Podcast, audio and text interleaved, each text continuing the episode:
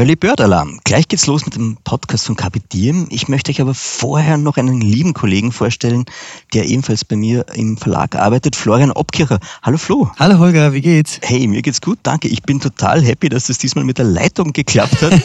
Flo produziert bei uns nämlich äh, im Red Bull Media House den The Red Bulletin Podcast.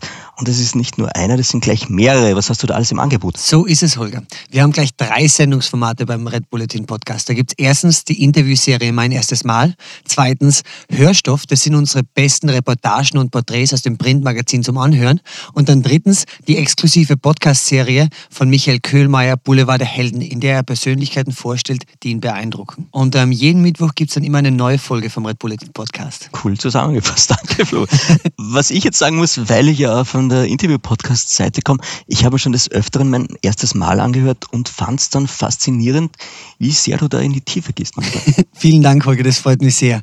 Äh, mir liegt unsere Interviewserie natürlich auch sehr am Herzen. Und vielleicht zur Erklärung, bei mein erstes Mal, da fragen wir Topathleten, Musiker, Künstler nach ihren Anfängen. Also zum Beispiel nach dem ersten Erfolg, nach der ersten Niederlage. Und die Idee ist, den Hörerinnen und Hörern zu zeigen, dass auch diese Profis einmal klein angefangen haben. Da hat uns zum Beispiel der Sebastian Fitzek, äh, heute Deutschlands erfolgreichster Autor, erzählt, dass kein Verlag seinen Debütroman veröffentlicht wollte. Und ich finde es einfach immer super spannend zu erfahren, wie Leute wie er trotz Niederlagen und Rückschlägen am Anfang ihrer Karriere sich nicht haben unterkriegen lassen. Wie sie es geschafft haben, weiterzumachen, was sie antreibt, äh, welche Tricks sie anwenden, um das Ziel nicht aus den Augen zu verlieren. Ja, das klingt so danach, als gäbe es da auch ganz viele Learnings. Das ist auch eine schöne Parallele zum Kapitieren-Podcast. Mhm, voll, voll. Ich sage an alle da draußen, liebe Hörerinnen und Hörer, äh, hört's mal rein, mein erstes Mal Podcast von der Red Bulletin. Dann könnt ihr den Flo auch hören. Das ist immer gut.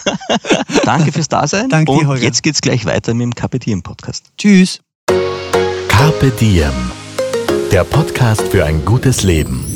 Niki Löwenstein und Holger Potje. Jede Woche abwechselnd im Gespräch mit inspirierenden Menschen. Welche Rolle spielt ein bewusster Lifestyle für Sie? Woraus schöpfen Sie Kraft? Über Ernährung, Bewegung, Bewusstsein und Erholung. Wie finden Sie die richtige Balance im Leben? Woran sind Sie gescheitert? Und wie sind Sie wieder aufgestanden? Wie gelingt Ihnen das? Was für Sie persönlich ein gutes Leben ausmacht.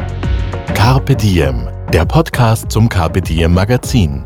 Heute mit der Münchner Foodbloggerin Shabnam Rebo, aka The Hungry Warrior.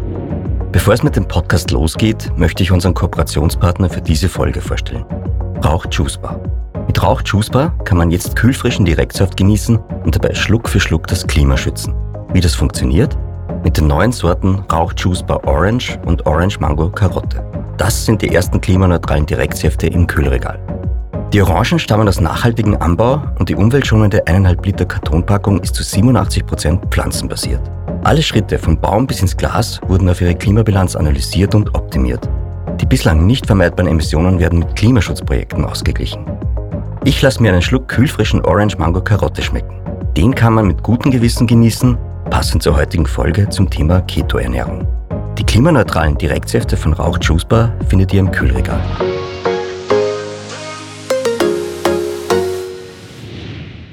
Liebe Schabnam, herzlich willkommen im Kapitieren Podcast. Vielen Dank für die Einladung. Ich freue mich sehr. Voll schön, dass du heute Zeit hast. Wir treffen uns heute hier in München. Das ist deine Wahlheimat. Genau, seit 15 Jahren. Ja, du bist ja schon fixer Bürger, könnte man dann sagen. Müssen wir mal die Stadt München fragen. Ich glaube, die sind großzügig. Okay. Ja. Wir sitzen hier im wunderschönen Boutique-Hotel aus dem Jahr 1900. Und zwar am Beethovenplatz, das Mariandel Hotel. Und die waren so nett und haben uns hier Obdach gegeben für die Aufnahme. Da möchte ich mich nochmal extra dafür bedanken. Im Hintergrund hören wir die Lüftung. Die konnte man nicht ausschalten, aber ihr könnt euch die irgendwann einmal wegdenken, glaube ich. Hoffe ich zumindest. Genau. Und es erinnert mich ein bisschen an Wien, das Hotel. Das hast du beim Vorgespräch auch schon gesagt. Ja, gell? total. Unser Überthema heute für diesen Podcast ist Essen für das Immunsystem. Und du weißt da ganz viel drüber. Du bist Foodbloggerin nämlich. Magst du was erzählen über den Beruf der Foodbloggerin? Wie das ausschaut, wie das funktioniert, wie man das wird? Ja. Ähm, also es ist, glaube ich, ein, ein großer Range an Dingen, die man machen kann. Also es gibt einmal den klassischen Foodblogger äh, oder Foodfotografen. Ähm, Beruf. Ähm, damit habe ich jetzt nichts zu tun. Also ich koche total echt und ähm, äh, suche natürlich auch meine Kooperationspartner so aus, dass sie zu meiner Ernährung passen und ähm, zu meiner Philosophie passen. Genau, also ich habe die Liebe zum Kochen entdeckt, da war ich sehr, sehr jung. Ähm, ich, glaub, ich war acht Jahre? Acht, genau, ich war acht. Ähm, in meiner Familie kocht eigentlich jeder und sehr, sehr leidenschaftlich und sehr gerne. Und das, diese Leidenschaft habe ich natürlich auch bekommen, sozusagen. Und ähm, die Entscheidung zu bloggen kam natürlich auch mit meiner Erkrankung. Das werde ich dann später noch mal ein genau, bisschen auf die erläutern. Kommen wir dann gleich zu sprechen. Genau, aber ähm, also ich habe ähm, Kooperationen auf Instagram, ähm, ich habe ähm, Kochbücher schon fotografiert, ich ähm, habe einen eigenen Blog, aber ich habe auch den Instagram-Account, also das läuft parallel. Ja, also die Leidenschaft zum Kochen muss auf jeden Fall da sein. Wie schaut denn so ein Tag aus bei einer Foodbloggerin? Steht man da morgens auf und fängt schon mit Fotos an vom Frühstück oder wie darf man sich das vorstellen? Ähm, ja, es ist tatsächlich so. Also es ist ähm, jetzt, wo ich Mama bin, natürlich auch ein bisschen komprimierter und weniger geworden. Aber ähm, ja, der Tag fängt halt so an, dass ich meistens meinen mein Morgen kurz zeige, meinen Kaffee trinken. Das ist auch so ein Ritual bei mir. Und ja, dann ähm, setze ich mich eigentlich auch schon an den Laptop und beantworte E-Mails, ähm, schreibe mir dann schon mal den Tag so auf, was ich äh, vorhab. Meistens mache ich das schon am Tag zuvor, aber ich ähm, schreibe mir dann schon so meine Ideen auf. Dann gehe ich einkaufen und dann baue ich das Set auf zum Fotografieren. Ich habe natürlich schon einiges so im Kopf, welche Requisiten ich auch benutzen möchte, wie ist das Rezept, welche Farben. Und anhand dessen ähm, suche ich natürlich dann auch meine, meine Props aus, also die Teller und das Besteck und ähm, habe dann so im Kopf, wie ich das ungefähr darstellen möchte auf dem Foto. Also ich sehe jetzt deine Wohnung gerade als Ikea-Lagerhalle mit 100.000 Tellern und Ich habe tatsächlich sehr, sehr viel. Ah, ja. ja. mein Mann schimpft auch immer, wenn ich mit neuen Sachen nach Hause komme. Aber, ähm, Aber da ist München ja sehr dankbar mit den ganzen Flohmärkten, oder? Da gibt es ja, ja, ganz tolle Sachen. Ja, also ähm, es gibt auch einen äh, Flohmarkt, den ich sehr, sehr gerne mag, aber seit Corona dann auch nicht mehr dort war, in Dagelfing. Mhm. Wie heißt der? Dagelfinger Flohmarkt, glaube ich. Eine Frage. Aber da habe ich wirklich sehr, sehr schöne alte Teile auch schon gefunden und ähm, immer tolle Schnäppchen gemacht. Jetzt haben wir auch noch Flohmarktwerbung im Podcast. Schabner, wir wollen heute herausfinden, wie man durch antientzündliche Ernährung gesund wird bzw. gesünder lebt. Das ist unser großes Ziel. Mhm. Du kannst uns da ganz viel dazu erzählen, denn du hast eine persönliche Geschichte, die damit zusammenhängt. Du leidest unter einer Autoimmunerkrankung? Genau. Also ich habe Colitis ulcerosa. Das ist eine ähm, Autoimmunerkrankung des Dickdarms. Sehr ähnlich zum Morbus Crohn. Ich glaube, Morbus Crohn kennt man eher, ähm, aber es ist sehr ähnlich. Es betrifft aber nur den Dickdarm. Also bei Morbus Crohn betrifft es auch den Dünndarm und ähm, auch teilweise den Magen und die Speiseröhre. Aber bei der Colitis ist es nur in Anführungsstrichen der Dickdarm. Und ähm, die Krankheit verläuft in Schüben. Äh, es entstehen Entzündungen im Darm. Und durch die Entzündungen ähm, ja, hat man sehr starke Schmerzen, Übelkeit und noch andere Symptome, die, sehr, ähm, die das, das, Leben sehr, sehr einschränken. Und ähm, genau, ich wurde das erste Mal 2007 mit der Krankheit diagnostiziert und ähm, zu der Zeit war ich in Amerika. Äh, genau, dann kam ich auch recht schnell wieder zurück. Ähm, also das ging dann gar nicht mehr, das normale Leben weiterführen, oder? Nein, also mhm. ich war komplett außer Gefecht gesetzt, ähm, habe sehr, sehr viel Gewicht verloren, weil ich gar nicht mehr essen und trinken konnte. Und ähm, es kam wirklich sehr plötzlich aus dem Nichts. Und ähm, dann habe ich mich dazu entschieden, wieder zurück nach Deutschland zu kommen, weil die medizinische Versorgung einfach besser ist in Deutschland und auch wesentlich günstiger. und ähm, die Therapie lief super, schlug sehr schnell und sehr gut an. Und ähm, ich habe dann auch wieder angefangen, mein Leben zu leben. Ich habe angefangen zu studieren und es lief einige Jahre sehr, sehr gut.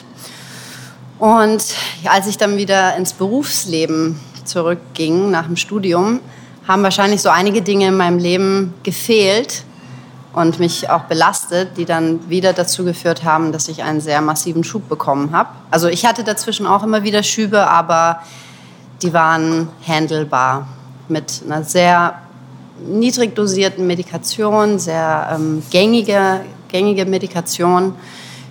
Ich hatte keine wirklichen Nebenwirkungen, es lief alles super. Mhm. Also so das Gefühl, man kann jetzt eigentlich wieder ganz oder fast ganz normal leben?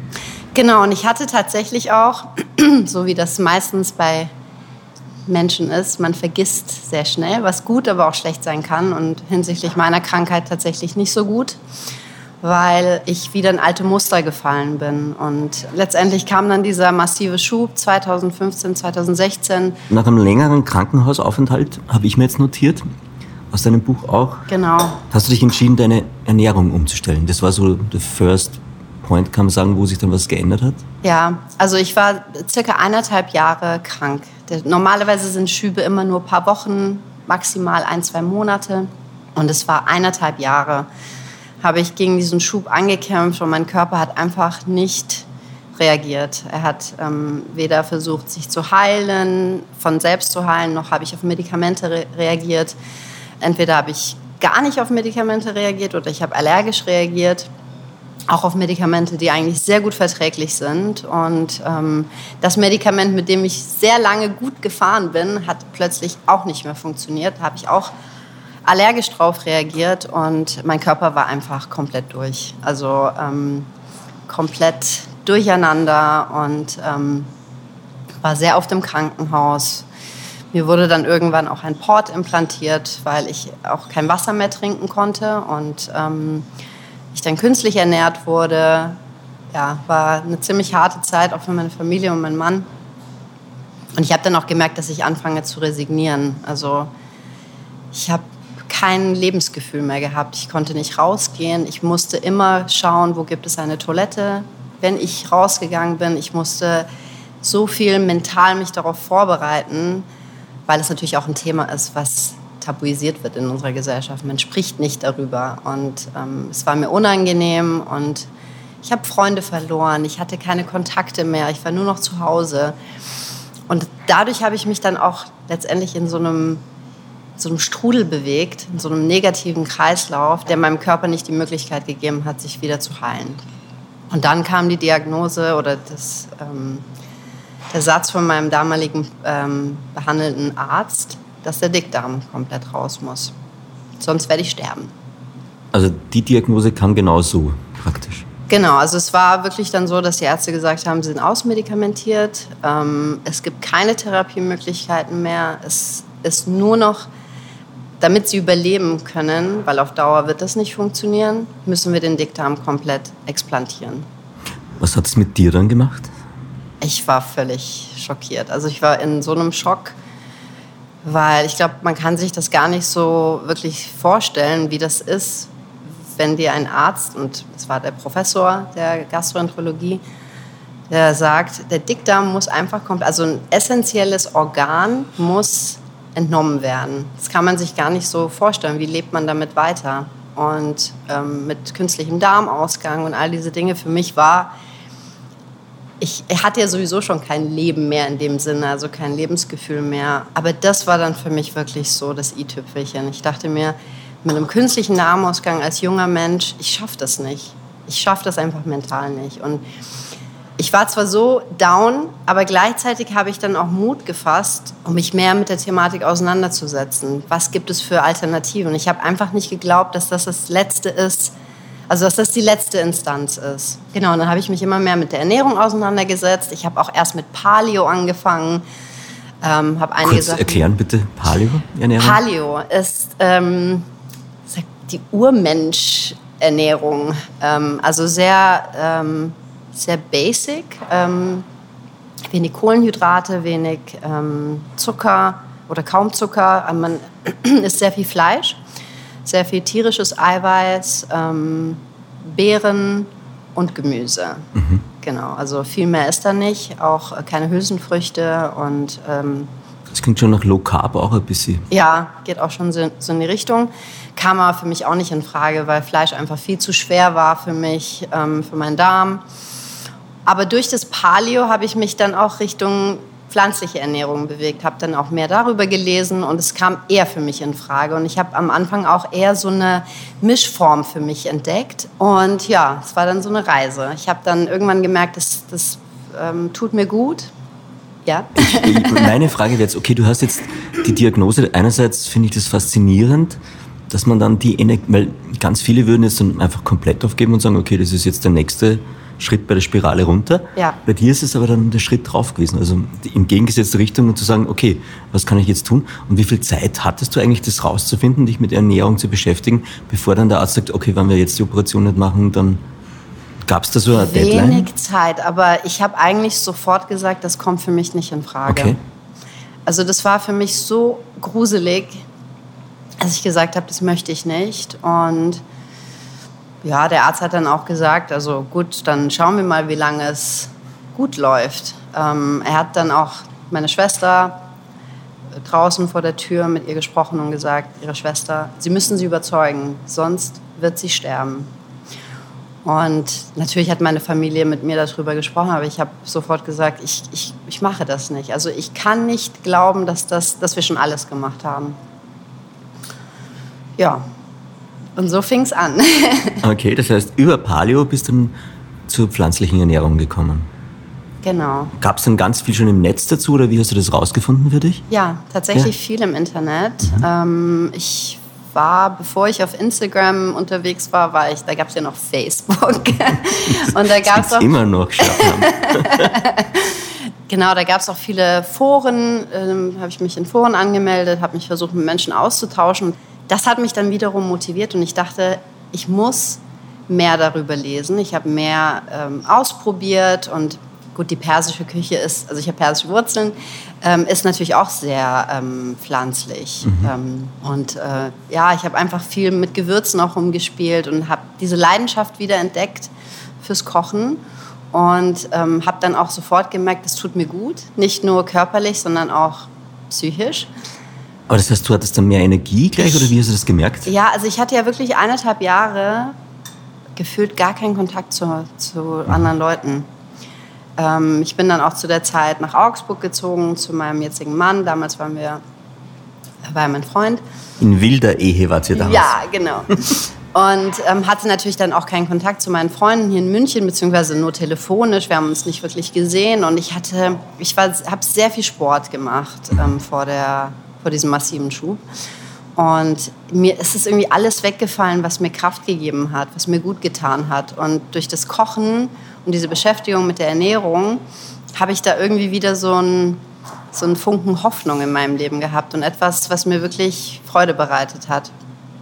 Und ich wusste sofort, ich muss anderen Leuten, vor allen Dingen den Menschen, die in diesen Foren waren, davon erzählen, dass es gibt einen Weg, dass man sich besser fühlt. Ja, voll, weil, also ich glaube, das ist in einem Buch auch so zusammengefasst, zu den Foren, die Meinung ist, warum passiert genau mir das?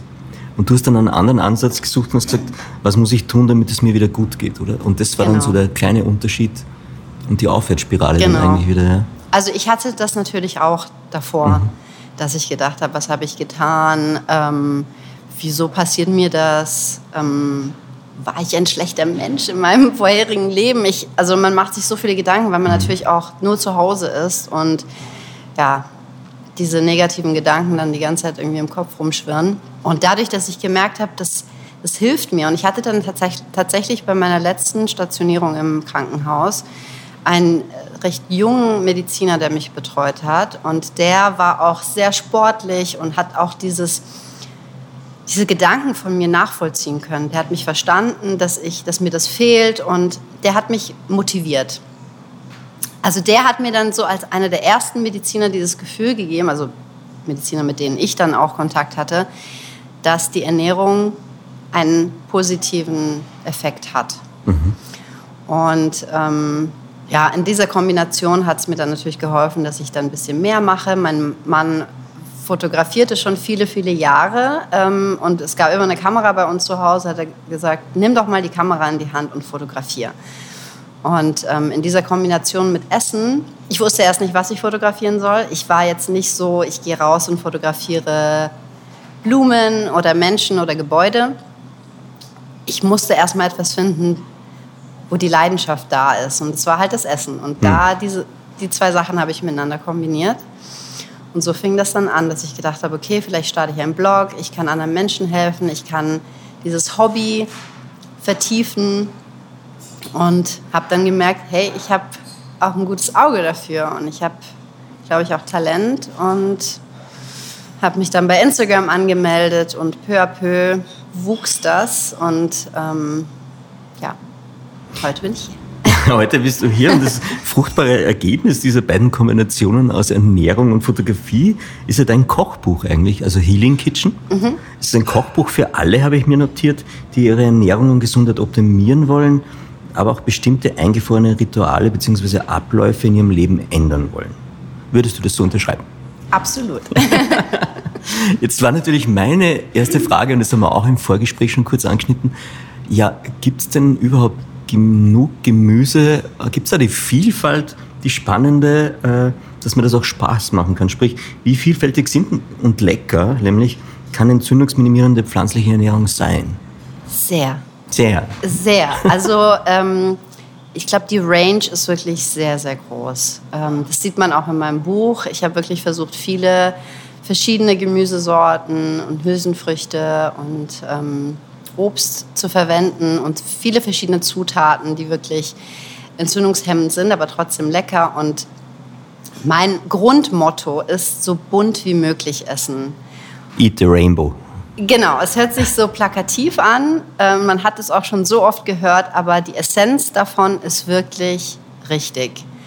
Je bunter man ist, desto mehr Nährstoffe bekommt man, desto vielfältiger ist es. Es ist auch es fängt ja schon beim Anschauen an. Also man muss jetzt nicht immer sein Essen so perfekt äh, äh, stylen wie auf äh, Foodfotos, aber es hat natürlich auch einen psychologischen Effekt für den Körper und für die Gesundheit, wenn man auf den Teller schaut und man sieht nicht nur Brauntöne.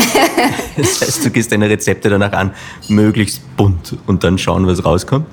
Nicht unbedingt. Also bei mir fängt, es ist immer so eine Mischung. Ich habe ja auch persische Wurzeln und da kommt auch immer das Persische mit rein. Das heißt ganz viele Gewürze dann auch? Oder? Gewürze, Kräuter, ähm, Zitrusfrüchte.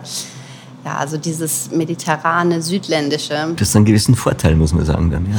Ja, auf jeden Fall.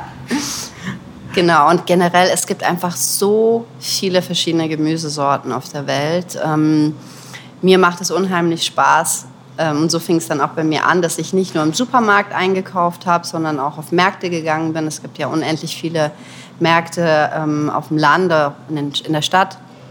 Super schöne kleine äh, äh, Lebensmittelgeschäfte, türkische Geschäfte oder asiatische Geschäfte, wo man so viele neue Lebensmittel entdecken kann, neues äh, Obst und Gemüse. Dann fing das Saisonale auch an, wichtiger zu werden für mich. Ähm, ja, und dann einfach ein bisschen Spaß daran zu haben, neue Sachen auszuprobieren. Und woher wusstest du dann, was jetzt entzündungshemmend ist und was entzündungsfördernd ist? Gibt es da so Basic Rules oder wie, wie findet man da hin? Ja, also die Basic Rule ist tatsächlich, je unverarbeiteter ein Lebensmittel ist, desto weniger wird es, ein, also weniger wird es Entzündungen fördern. Also je mehr ein, ein Lebensmittel verarbeitet ist, desto eher mhm. wird es Entzündungen fördern. Ähm, natürlich gibt es auch, da muss jeder für sich selbst schauen, zum Beispiel Nachtschattengewächse können auch Entzündungen fördern, gewisse Hülsenfrüchte können Entzündungen fördern. Deswegen wird zum Beispiel im Paleo nicht, ähm, werden keine Hülsenfrüchte gegessen, aber ich habe das für mich selber so getweakt, dass es halt einfach passt. Und äh, Ballaststoffe sind sehr wichtig. Mhm. Ballaststoffe ähm, sind wichtig für den Darm, für die Darmflora. Und ähm, die muss man natürlich auch über Hülsenfrüchte und Getreide bekommen. Ähm, wichtig ist, dass man dann die Hülsenfrüchte und das Getreide im Wasser einlegt, beziehungsweise sogar keimt. Und das Ganze macht es natürlich dann bekömmlicher und die entzündungshemmenden Stoffe werden dann eher äh, aus dem Produkt entfernt.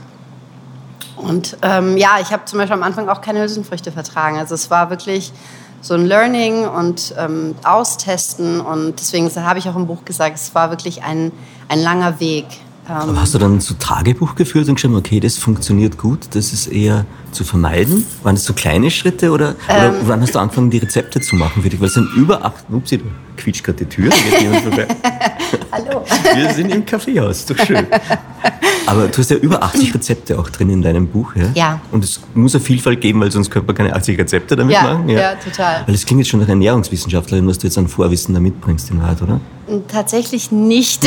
Also ähm, ich- habe viel recherchiert, viel ge getestet und, und ausprobiert. Ich war am Anfang oft sehr, sehr, sehr verzweifelt. Ich habe viel geweint, habe erstmal so Cold Turkey gemacht, wirklich komplett also vegan. Entzug praktisch, aber auf vegan. Entzug und wirklich alles weggelassen und habe dann gemerkt, dass ich dann nicht so gut damit fahre am Anfang. Erstens, 2016 gab es noch nicht so viel Auswahl an, an ähm, Fleischalternativen. Also ich hatte noch nicht diesen Groove gefunden, dass mir, diesen, dass mir dieser Übergang dann auch irgendwie leichter fällt und war oft verzweifelt. Ich wusste nicht, was ich essen soll. Habe dann natürlich auch immer wieder so Throwbacks gehabt, dass ich dann viel ähm, Eier gegessen habe und auch wieder ähm, nicht pflanzliche Produkte zu mir genommen habe. Aber ich wusste, das ist der Weg. Und ich habe jetzt vielleicht mal was gegessen, was nicht so gut für mich ist. Aber die Verzweiflung und der Frust ist auch nicht gut. Und ähm, das hat mir geholfen, dass ich wirklich dann das peu à peu optimiere und ähm, Dinge dann auch für mich selbst merke, was mir nicht gut tut, wie zum Beispiel Rohkost tut mir nicht so gut. Ähm, ich kann zwar Rohkost mittlerweile hin und wieder mal essen, aber das auch nicht auf Dauer. Hülsenfrüchte ging am Anfang gar nicht. Mein Darm war einfach viel zu krank und viel zu entzündet. Die ganzen Ballaststoffe waren neu. Generell für jemanden, der sich äh, jetzt frisch pflanzlich ernährt. Die Ballaststoffe werden am Anfang ein Problem sein. Man wird viel Bauchschmerzen haben, viel Blähungen haben, viel Frust haben. Aber es lohnt sich, wenn man das peu à peu in kleinen Mengen immer wieder erhöht. Und irgendwann wird der Körper das dann auch einem danken. Ja, es ist ein praktischer Prozess, den du da eingehst. Ja. Ein wichtiger Aspekt ist ja auch in Wahrheit dann die Darmflora wieder aufzubauen. Ich Ja. glaube, das ist in deinem Buch dann eh auch noch behandelt mit Genau, Makronährstoffe, Mikronährstoffe, Ja. die Sachen. Das andere ist das peu à peu, also Schritt für Schritt sich den Zielen zu nähern Ja, und auszuprobieren und im Kleinen. Und dann hat man aber auch kleine Erfolge, schätze ich mal, oder? genau.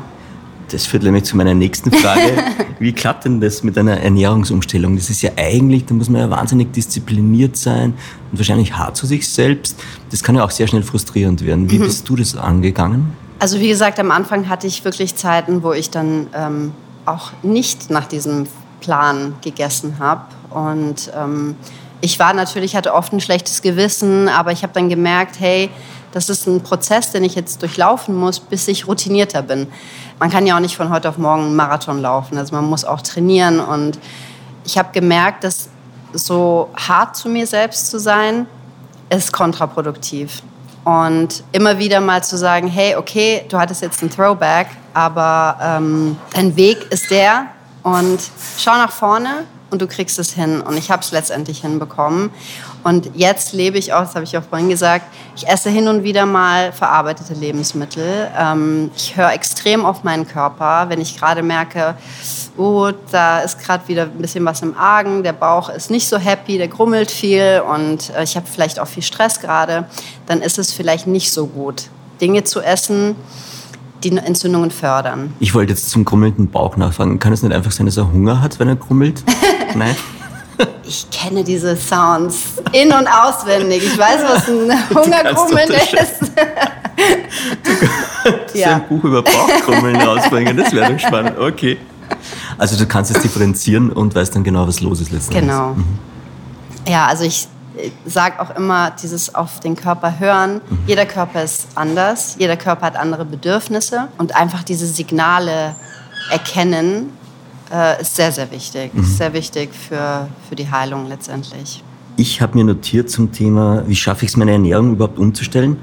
Du schreibst in deinem Buch, äh, da geht es ganz viel auch um Bewusstsein. Also bewusst leben und demnach auch einkaufen, Ja, kochen und essen. ja, Das heißt, du bist im Moment und machst es dann wenn du am Markt bist, suchst du das richtige Ding raus. Und beim Kochen und Essen ist es dasselbe. Du machst nicht zwei Dinge gleichzeitig, sondern du bist bei einem Ding.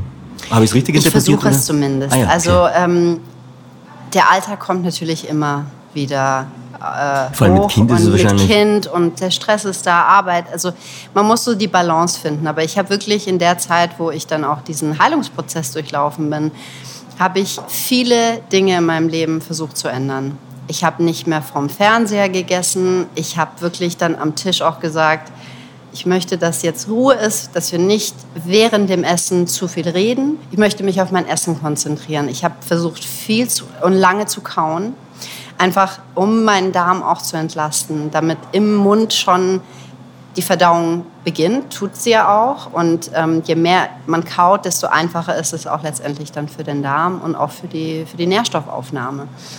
Und ähm, dieses bewusste Essen und bewusste Leben hat mir so viel Positives gegeben, mich mit der Ernährung zu befassen. Was koche ich? Auf den Markt zu gehen, diese Produkte dann letztendlich auch zu sehen und kreativ zu sein, hat mir wirklich viel Positives gegeben und viel Lebensgefühl zurückgegeben. Und das hilft nicht nur physisch, sondern auch psychisch. Mhm. Ich habe einfach auch, ich habe jahrelang als Redakteurin gearbeitet und Du weißt ja, wie das ist. Wenn Zeitdruck ist, dann ist man nur zwischen Tür und Angel, man ist am Schreibtisch und auch wenn man sich zehn Minuten Zeit nimmt zum Essen, dann kommt ständig jemand rein und hat eine Frage, das Telefon klingelt. Und ich habe das dann auch irgendwann auf der Arbeit durchgesetzt. Ich gesagt habe, Leute, ich möchte, dass wir in Ruhe essen. Wenn es zehn Minuten sind, okay, zehn Minuten. Aber in dieser Zeit möchte ich, dass wir darauf achten, dass wir wirklich das Essen genießen. Und ich kriege zum Beispiel jetzt auch, wenn ich hastig esse, passiert auch mal, dass ich einfach nur ein Stück Brot esse, weil ich einen Call habe oder so. Ich kriege Bauchschmerzen. Mhm. Mein Körper hat, ist nicht darauf vorbereitet. Und ähm, ja, das habe ich mir wirklich versucht anzugewöhnen. Und da kommt wieder das andere Thema, dass man nicht zu hart mit sich selbst sein soll. Wenn man auf den Körper hört und merkt, oh, okay, ich habe jetzt Bauchschmerzen bekommen. Wieso? Im Umkehrschluss, weil ich vielleicht zu hastig gegessen habe, dann kann man das, glaube ich, wieder gut optimieren für die, für die nächste Zeit. Ja, absolut. Ich habe mir bei dir notiert, ähm, dass man die Einstellung zum Essen auch ändern muss. Also das ist nicht, weil jetzt kann man sagen, okay, Essen, äh, Energiezufuhr erledigt. Ja. Du siehst es ja ganz anders. Es ist nicht Mittel zum Zweck, sondern es nährt dich und es heilt dich. Genau, es nährt mich, es heilt mich. Ähm, alle Sinne sind irgendwie mit dabei. Also auch natürlich bei mir zusätzlich noch durch das äh, Fotografieren, durch meine Arbeit. Aber dieses Gefühl, ich koche jetzt was. Meine Mutter hat zum Beispiel immer zu mir gesagt, koche nie, wenn du sauer bist, weil diese Energie überträgt sich auf dein Essen. Und letztendlich, wenn man genau das Gegenteil macht und mit Leidenschaft kocht und wirklich dann auch sich Gedanken darüber macht, was koche ich, was mache ich für Gewürze rein. Ja, es ist wie so ein meditatives Ritual und ähm, man kann es tatsächlich auch super in den Alltag integrieren. Letztendlich, wenn man zum Beispiel Meal, Meal Prep macht und sich das auch angewöhnt, kann man das super auch in den Arbeitsalltag integrieren. Schabmann glaubt, sie kommt damit durch. Meal Prep heißt, ich bereite am Vortag vor, was ich am nächsten Tag esse. Genau, genau. Ja. Also wenn, wenn ich jetzt zum Beispiel was koche, ich mache ein Curry, dann versuche ich gleich die doppelte oder dreifache Menge zu machen, kann einen Teil vielleicht gleich abpacken und für den nächsten Tag mit zur Arbeit nehmen oder einfach im Kühlschrank haben, wenn man Homeoffice macht, ist auch praktisch, macht man den Kühlschrank auf und das Essen wartet schon auf mich. Oder man kann es natürlich auch einfrieren. Man kann das auch super an einem Sonntag machen, wenn man sagt, okay, ich nehme jetzt drei Stunden Zeit oder zwei Stunden und ähm, habe am Samstag alles eingekauft. Ich möchte drei Gerichte diese Woche kochen und koche dann drei Sachen, friert einen Teil ein, packt den Rest ein und dann kann man das eigentlich super für die Woche vorbereiten. Man muss wirklich ein bisschen sich extra Zeit nehmen für sich und ich glaube, das ist es wert, wenn man schon etwas hat, eine Krankheit hat, dann muss man natürlich noch mehr darauf achten. Aber auch Menschen, die nicht krank sind, vielleicht schon im Vorfeld an solche Dinge denken und an den Körper denken, an die Psyche denken, damit man nicht krank wird. Mhm. Das wäre jetzt auch eine Frage von mir. Wie gehe ich denn mit einer, das ist vielleicht eine naive Frage, wie gehe ich mit einer Entzündung im Verdauungstrakt um? Hast du da irgendwelche Inspirationen oder Tipps, wenn ich weiß, okay, da stimmt was nicht Mhm. vom Essen her? Gibt es da einen Zugang, einen guten? Gibt es da so heilende Kräutermittel oder etwas, was auf jeden Fall gut tut, was die Entzündung dann wieder schneller abbaut? Also was sehr gut tut, ist tatsächlich dann in so einem akuten Zustand Schonkost. Schonkost, Ja. okay. Also ich werde auch oft auf Instagram gefragt, was du, okay, du hast jetzt ein Buch rausgebracht für die, für die Zeit, in der Remission ist, also in der Zeit, wo es dir gut geht. Ähm, aber was tust du, wenn es dir nicht gut geht? Und da ist wirklich das Beste Schonkost. Je weniger der Darm arbeiten muss, desto besser, weil er es entzündet. Die Schleimhäute sind angegriffen, es ist eine offene Wunde. Und je mehr da durchgeht, desto schlechter ist es für die Heilung. Und ähm, was ich sehr, sehr gerne in der Zeit zu mir nehme, sind ähm, heilende Brühen. Also wirklich Brühen, die viel tolle Lebensmittel drin haben. Ich habe auch ein Rezept im Buch, aber wenn man jetzt zum Beispiel nicht rein pflanzlich lebt, ist auch eine Knochenbrühe sehr, sehr gut. Also ähm, wenn man da was selber machen kann aus guten Biozutaten. Oder es gibt mittlerweile auch sehr, sehr gute Firmen, die das anbieten. Genau, Brühen, sehr viel Tee, sehr viel Ausruhen.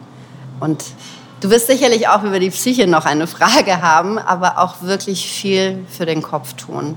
Lass uns gleich über das Mindset reden. Ja. Was tut sich da oder was muss man da tun?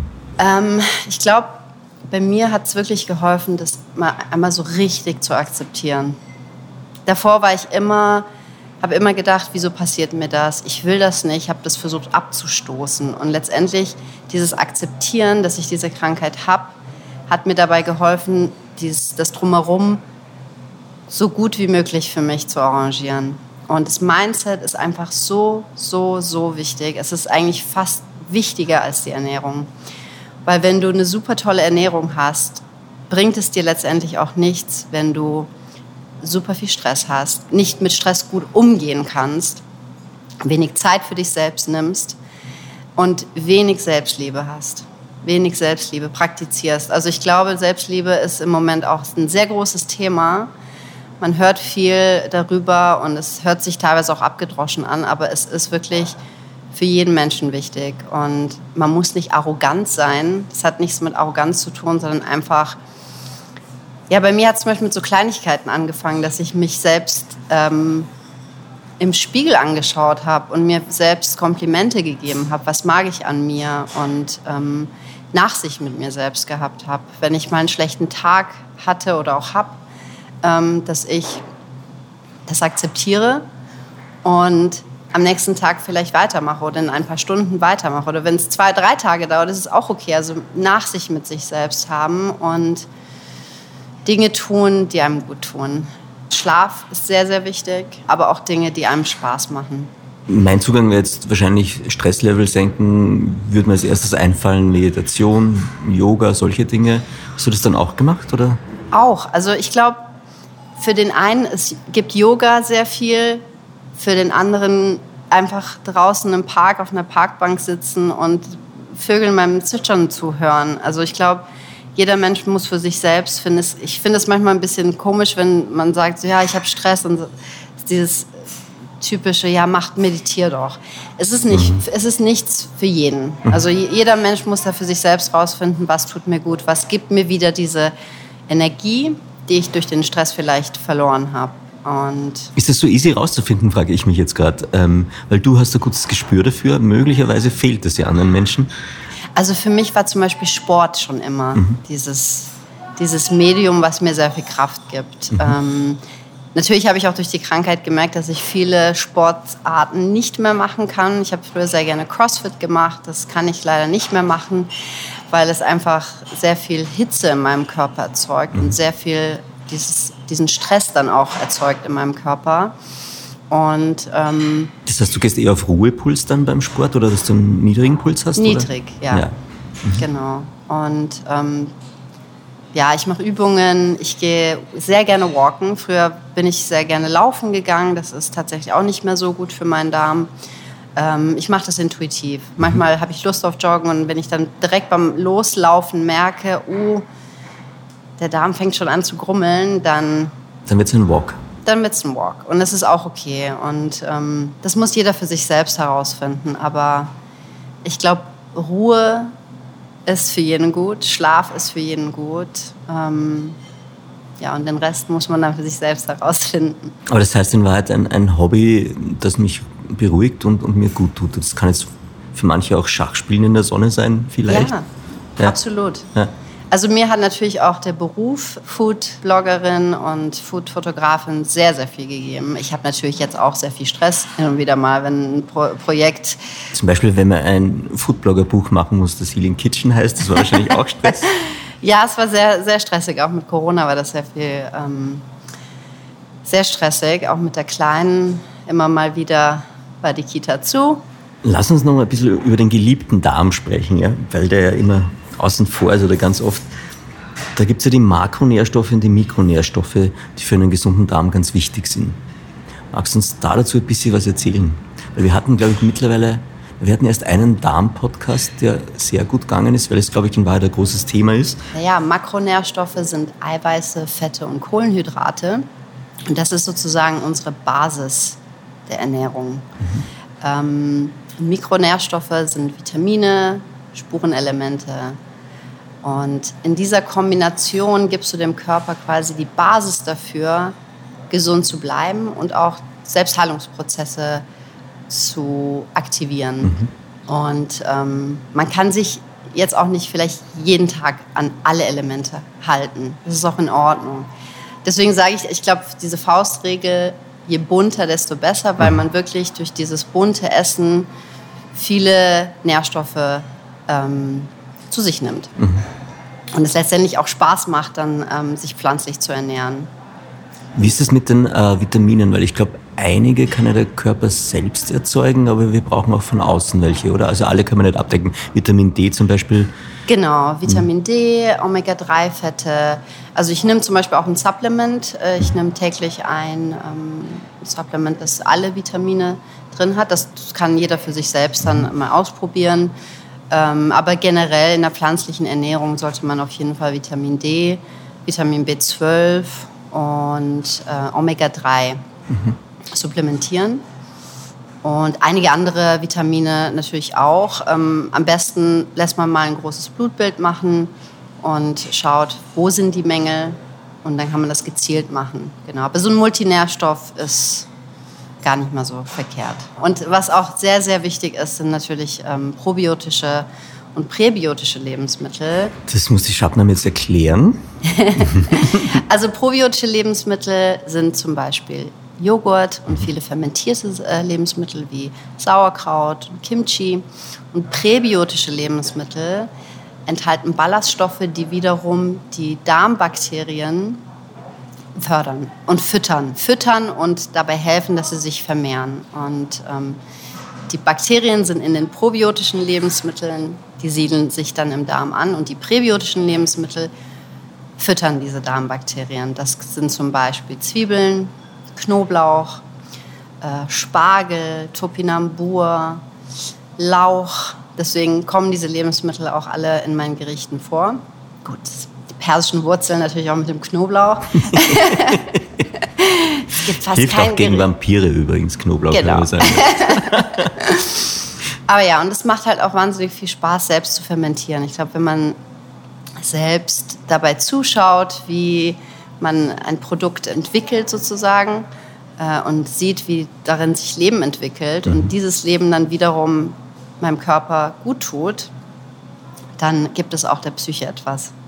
Das ist ja total nett, weil das mit den probiotischen und präbiotischen, das erinnert mich ein bisschen daran, als wenn du deinen eigenen kleinen Zoo bauen würdest in deinem Darm und dann halt die Tierchen da drin fütterst. Genau. Kann man das so sehen als Ja, Bild? genau.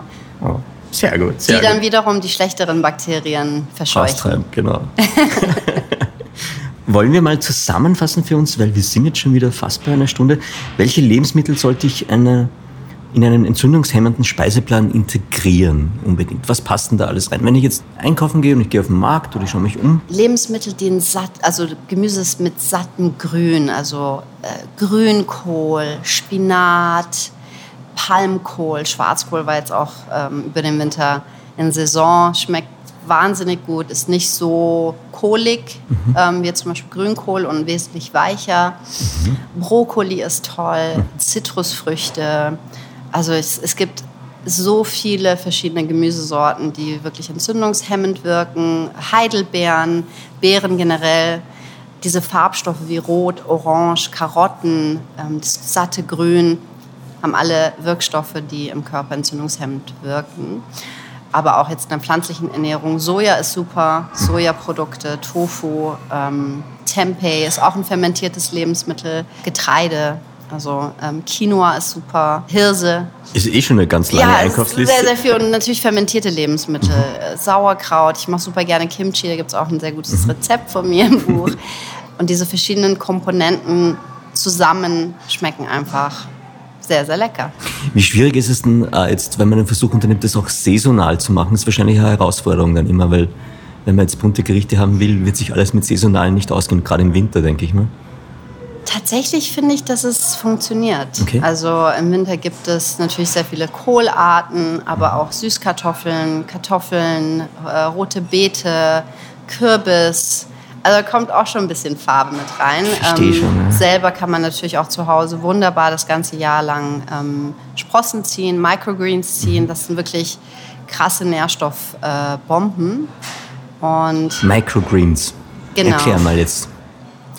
Also ähm, Sprossen, ja? wenn, wenn zum Beispiel eine Linse eingeweicht wird und nach ein paar Tagen dann ein, ein kleiner Sprössling, ein kleiner Sprössling dann okay, rauskommt, das, ist, das sind Sprossen. Mhm. Wenn man das noch etwas länger ziehen lässt oder sprießen lässt, dann sind es Microgreens. Wenn dann wirklich ein großes grünes Blatt dann auch entsteht, das sind Microgreens. Okay, und die kann man dann auch nochmal extra lecker essen, oder? Die kann man natürlich super auf Bowls drauf machen, also ah. auf Salate, auf Suppen mhm. und Bowls und da kommt auch wieder ein bisschen Farbe mit rein. Wir merken uns, bunt ist ganz wichtig. Und im Sommer, wenn, man, wenn äh, Beerensaison ist, kann man natürlich auch viel kaufen und einfrieren. Dann kann man im Winter auch wunderbar ähm, Beeren essen. Da ist jemand wieder vorausschauend unterwegs. Ja, das stimmt. Ja, ich freue mich ja schon auf die Beerensaison, ja. deswegen. Magst du uns zum Abschluss, bevor wir zu den Fragen, wie das Leben stellt, kommen, ja. vielleicht noch ein, hast du ein Lieblingsgericht in deinem Kochbuch, Healing Kitchen? Gibt es da etwas, wo du sagst, da habe ich mich mega gefreut? Ähm, also es gibt ein Rezept, das finde ich sehr gut, weil es sehr simpel ist ähm, und man es sehr schnell zubereiten kann, sehr lecker ist. Ist einmal die Miso-Kokos-Suppe mit äh, Kürbis und Schwarzkohl. Schmeckt sehr gut. Ich habe auch bis jetzt sehr gutes Feedback bekommen. Es ist wirklich ein Gericht, das kann man auch super als Meal Prep machen. Es geht schnell, es ist wärmend, heimelig und lecker. Dann mag ich auch sehr die Schokobirnen Overnight Oats mit Ingwer. Das ist auch ein tolles Rezept für Meal Prep. Man bereitet es am Abend zuvor vor, in den Kühlschrank stellen, kann es super am nächsten Tag mit zur Arbeit nehmen. Und was ich auch sehr, sehr mag, ähm, ist das Pastinakenpüree mit Kürbis und den Harissa-Linsen. Das ist ein bisschen fancier. Bist schon überfordert, oder? Das klingt, ich habe mir jetzt nur gerade überlegt, hm, wie geht die Shabnam das an, wenn sie ein Rezept kreiert? Ist das, fällt dir das in der Nacht dann ein beim, beim Einschlafen oder Das kann so? auch passieren, tatsächlich, ja. ja. Ich finde das schon immer eigentlich wahnsinnig spannend, wie Leute Rezepte finden. Oder wissen sie einfach, okay, das schmeckt dann so gut und das ist so ganz fein und das könnte eigentlich zusammenpassen, probiere ich mal. Ja, das ja? geht schon so in die Richtung. Also meistens überlege ich, okay, was möchte ich als nächstes Rezept machen? Ist es was Süßes oder was Herzhaftes? Ah. Süß oder herzhaft? Genau, ich fange dann so erstmal mit der Basis an. Dann überlege ich, was ist gerade in Saison, was, was könnte ich vielleicht so, zum Beispiel jetzt kommt, ist die Bärlauchsaison, dann mhm. kann man natürlich Bärlauch super als Highlight für ein Rezept nehmen. Mhm. Und anhand dessen versuche ich dann Dinge zu integrieren, die mir persönlich zum Beispiel auch sehr schmecken. Mhm. Also ähm, wie kann ich zum Beispiel Bärlauch mit Quinoa verbinden? Quinoa liebe ich. Mhm. Genau, und so entsteht das eigentlich. Ich überlege tatsächlich auch schon im Vorfeld, wie kann ich es fotografieren. Da spielen ah. die Farben natürlich auch wieder eine ah. große Rolle. Es muss die Optik also auch stimmen, nicht nur der Geschmack. Ja. Ah ja, spannend. Also Zumindest wenn ich das auch fotografiere. Also für ja. zu Hause muss es natürlich auch einigermaßen bunt sein. Ich, wir haben uns schon so dran gewöhnt, es gibt kaum noch etwas, was eintönig ausschaut mhm. ähm, oder einfarbig ausschaut. Aber ja, für die Fotos überlege ich schon im Vorfeld, was könnte ich noch drauf tun, was einen schönen Fancy. Farb fancy ist und eine schöne Farbe hat. Sehr gut, aber das war jetzt, glaube ich, nur ein ganz guter Tipp für Foodblogger ins B. Shabnam, du hast Healing Kitchen als Buch geschrieben und veröffentlicht. Wer eignet sich denn wirklich tatsächlich besonders gut für dieses Buch? Es ist Healthy Kitchen und viel mehr. Also es ist wirklich für jeden Menschen gedacht. Ähm, ich würde zum Beispiel jetzt die Rezepte nicht, wenn man eine Colitis hat, in einem akuten Schub essen. Würde ich nicht. Da bitte schon Kost. Mhm. Aber ich habe wirklich versucht, die Rezepte so zu gestalten, dass sie jeden ansprechen. Auch Menschen, die vielleicht nicht pflanzlich leben, aber Lust haben, mehr pflanzliche Rezepte in den Alltag zu integrieren, ohne dass das jetzt einfach zu healthy in Anführungsstrichen ist, zu eintönig, zu gemüsig. Also ich habe wirklich versucht, das so richtig lecker zu machen und dass Menschen, die jetzt äh, vielleicht auch viel Fleisch essen, nicht das Gefühl haben, sie vermissen etwas. Und es ist für Menschen, die vielleicht was am Leben verändern möchten, an der Gesundheit verändern möchten, aber halt einfach auch lecker pflanzlich kochen möchten. Du, ich habe äh, jetzt noch die Fragen, die das Leben stellt an dich. Ich habe doch das Magazin mitgebracht, ja. das ich sonst immer zu erwähnen vergesse, aber heute habe ich dran gedacht. Äh, viel Spaß damit. Ich hoffe, du hast Freude. Dank. Ja, sehr. Und da stehen auch immer Fragen, die das Leben stellt drinnen. Mhm. Wir haben drei klassische im Podcast. Ähm, eine ist die, was braucht ein gutes Leben für dich? Was macht es aus? Gutes Essen. Gutes Essen? Gutes Essen, weil es einfach auch mit, mit Lebensgefühl und Leidenschaft zu tun hat. Ähm, und Lebensfreude, zumindest für mich. Zeit für mich selbst aber auch mit Menschen, die mir viel geben und kreativ zu sein. Also Kreativität zieht sich irgendwie durch mein ganzes Leben und es ist für mich wirklich etwas, was mir Kraft gibt. Und ja, das ist, glaube ich, ein gutes Leben für mich. Schön. Hast du ein tägliches Ritual? Ja, also in der Früh immer mit meinem Mann und unserer Tochter ähm, in der Früh aufstehen und erstmal was zusammen trinken. Wir trinken dann meistens ein warmes Getränk. Die Kleine kriegt eine warme Milch. Wir trinken ein Glas warmes Wasser und dann einen Kaffee oder einen Tee. Und das ist unser Ritual. Also wir stehen auf, sind alle drei ein bisschen grummelig und dann sitzen wir im Wohnzimmer und ja, wachen dann quasi zusammen erstmal ein bisschen auf. Und ähm, abends liebe ich es einfach, dass ich mir ein bisschen Zeit für mich selbst nehme und so eine Art Beauty-Programm mache. Dusche und danach mit einem Gua Sha, das ist so ein äh, Stein, mit dem ich dann mein Gesicht massiere und ja, manchmal auch mit einer Trockenbürste äh, meine Beine und Arme. Und das gibt mir einfach so ein Feeling, so ein schönes Feeling fürs Schlafen. Es klingt aber auch mit dem Duschen nach einem Reinigungsprozess, also wo man so den Tag abperlen ja. lässt nochmal und also ist, auf der einen Seite ist es ähm, wichtig, ich habe zum Beispiel auch eine Pollenallergie, vor allen Dingen im Sommer, dass ich dann auch wirklich abends dusche, damit ich die ganzen Pollen nicht mit im Bett habe. Aber halt auch wirklich so ein Ritual zum Runterfahren und ja. Hast du ein Sprichwort oder Zitat für dich gefunden, das dich so begleitet durchs Leben? Gibt es da was? Es gibt einige. Also ich liebe Rumi. Rumi ist, glaube ich, mein Lieblingspoet auch Perser. Mhm, ich dachte gerade vom Namen her. ja, es gibt eins, das mag ich sehr. Das heißt, gestern war ich clever und wollte die Welt verändern.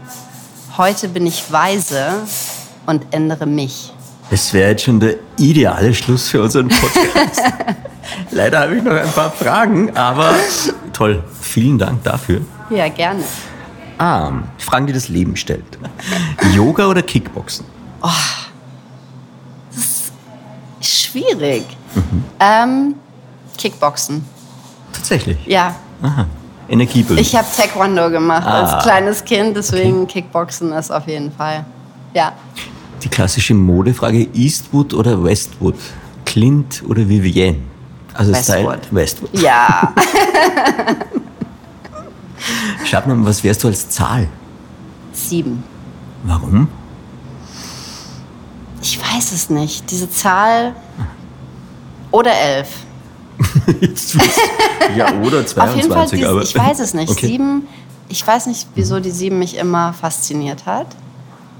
Und elf ist eine wiederkehrende, eine wiederkehrende Zahl bei mir. Okay. Ich habe sie auch da. Du hast ein. Tattoo, wir sehen es jetzt gerade nicht, aber aha, spannend. Sehr nett. Was wärst du als Duft? Bergamotte. Das kam jetzt schnell. Ja. Herb, schon. Aha. frisch, Zitrus, mediterran. Sehr schön. Sag mal, ähm, wenn du jetzt einschlafen würdest und dein Mut würde sich über Nacht verzehnfachen, mm, was würdest du dann tun? Wenn du nächsten Tag aufwachst, du bist zehnmal mutiger als am Tag davor. Ich glaube, ich würde meinen Mann und unsere Tochter packen, in einen Van springen, den wir nicht haben. Noch nicht. Erstes Problem, Van besorgen. Van besorgen, ja, vielleicht hätte ich anders anfangen sollen. Van besorgen, meinen Mann und, und unsere Tochter packen und einfach losfahren. Letzte Frage, in welcher Situation vergisst du alles um dich herum? Wenn mich meine Tochter anschaut Oh und mich umarmen möchte, tatsächlich. Und wenn ich fotografiere. Shabnam, vielen Dank fürs Dasein und für deine Zeit Ich danke auch. und die vielen Inspirationen. Sehr gerne. Vielen Dank. Alles Gute. Danke, danke dir auch.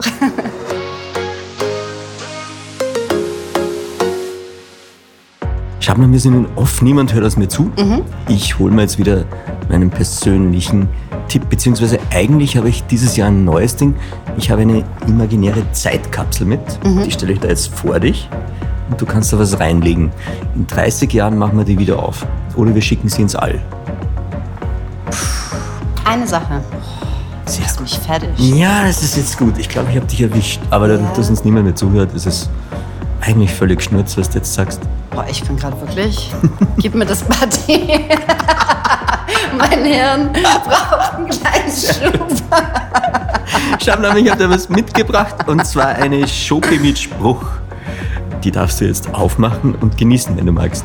Ich überlege ja noch, was wir Ja. in die Zeitkapsel mit reinmachen.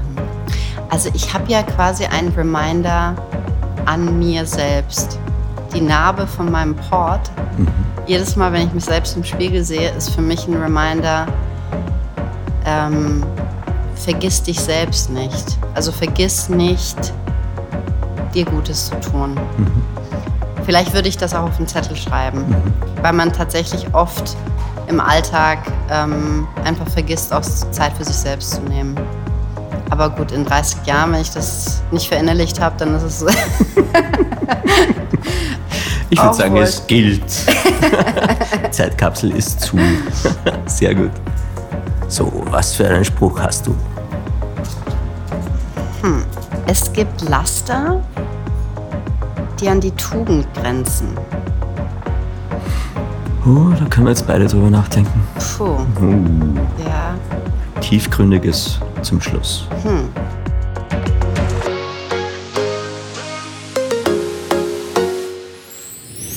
Mehr von Carpe Diem gibt es auf Soundcloud, Apple Podcasts, Google Play oder Spotify. Jetzt abonnieren und liken. Wir freuen uns über eure Kommentare und sind direkt über podcast.carpediem.live erreichbar. Das Carpe Diem Magazin erscheint alle zwei Monate. Besucht auch unsere Social Media Portale auf Facebook, Instagram und YouTube und unsere Website carpediem.live. Carpe Diem, der Podcast für ein gutes Leben. Nächste Woche Niki Löwenstein im Gespräch mit Easy Eating Ernährungsberaterin Ursula Wibiral.